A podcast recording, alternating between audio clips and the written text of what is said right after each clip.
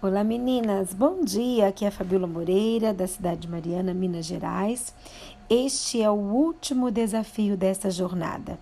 É provável que durante as semanas anteriores sua família tenha desfrutado de um ambiente diferente e de coisas que geralmente não aconteciam dentro do seu lar.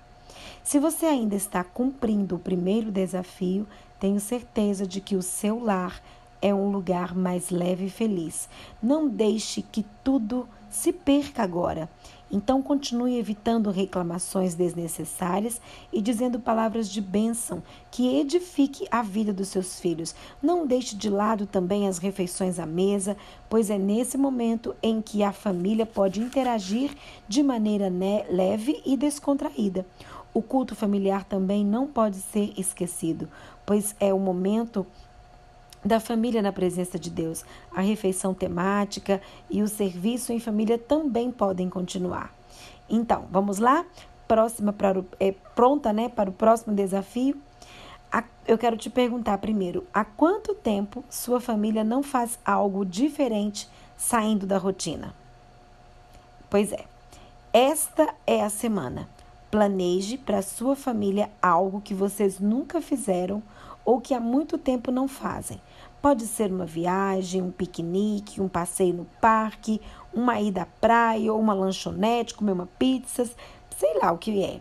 Mas a ideia é proporcionar aos seus filhos um momento agradável e diferente em família. Não é para falar de problemas, ficar olhando para o smartphone ou para o celular ou fazendo coisas que eh, desviem a atenção de vocês. Não. Planeje este momento com alegria.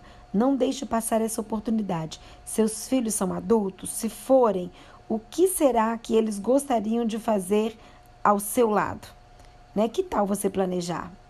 E faça deste momento único na vida dos seus filhos. Conversem, sorriam, brinquem, se divirtam, tirem fotos, é, joguem bola, joguem basquete, peteca, é, deem um passeio, faça alguma coisa juntos, vá ao zoológico, eu não sei, faça alguma coisa na sua cidade, no seu bairro, eu não sei como que está em relação à pandemia, mas faça alguma coisa juntos.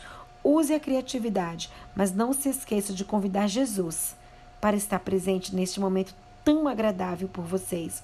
A presença dele fará toda a diferença, porque muitas das vezes nós organizamos algo, uma festa, e a gente está naquele, naquele momento assim tão empolgante e nós temos um inimigo. E o tempo todo ele quer roubar a nossa alegria. Muitas das vezes ele até nos permite fazer o passeio, fazer a programação, mas durante aquele momento, é, o nosso inimigo ele quer roubar a alegria da festa, a alegria do momento, a alegria do passeio.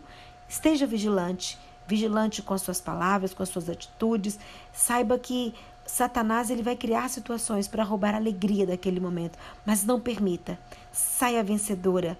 É, tenha palavras doces, organize todos os momentos e fique vigilante para que, em pequenos detalhes tão bobos, o inimigo não roube a alegria deste momento em família. Eu desejo que Deus te abençoe. Seja criativa e aproveite esse momento. Você aceita esse desafio? Um beijo.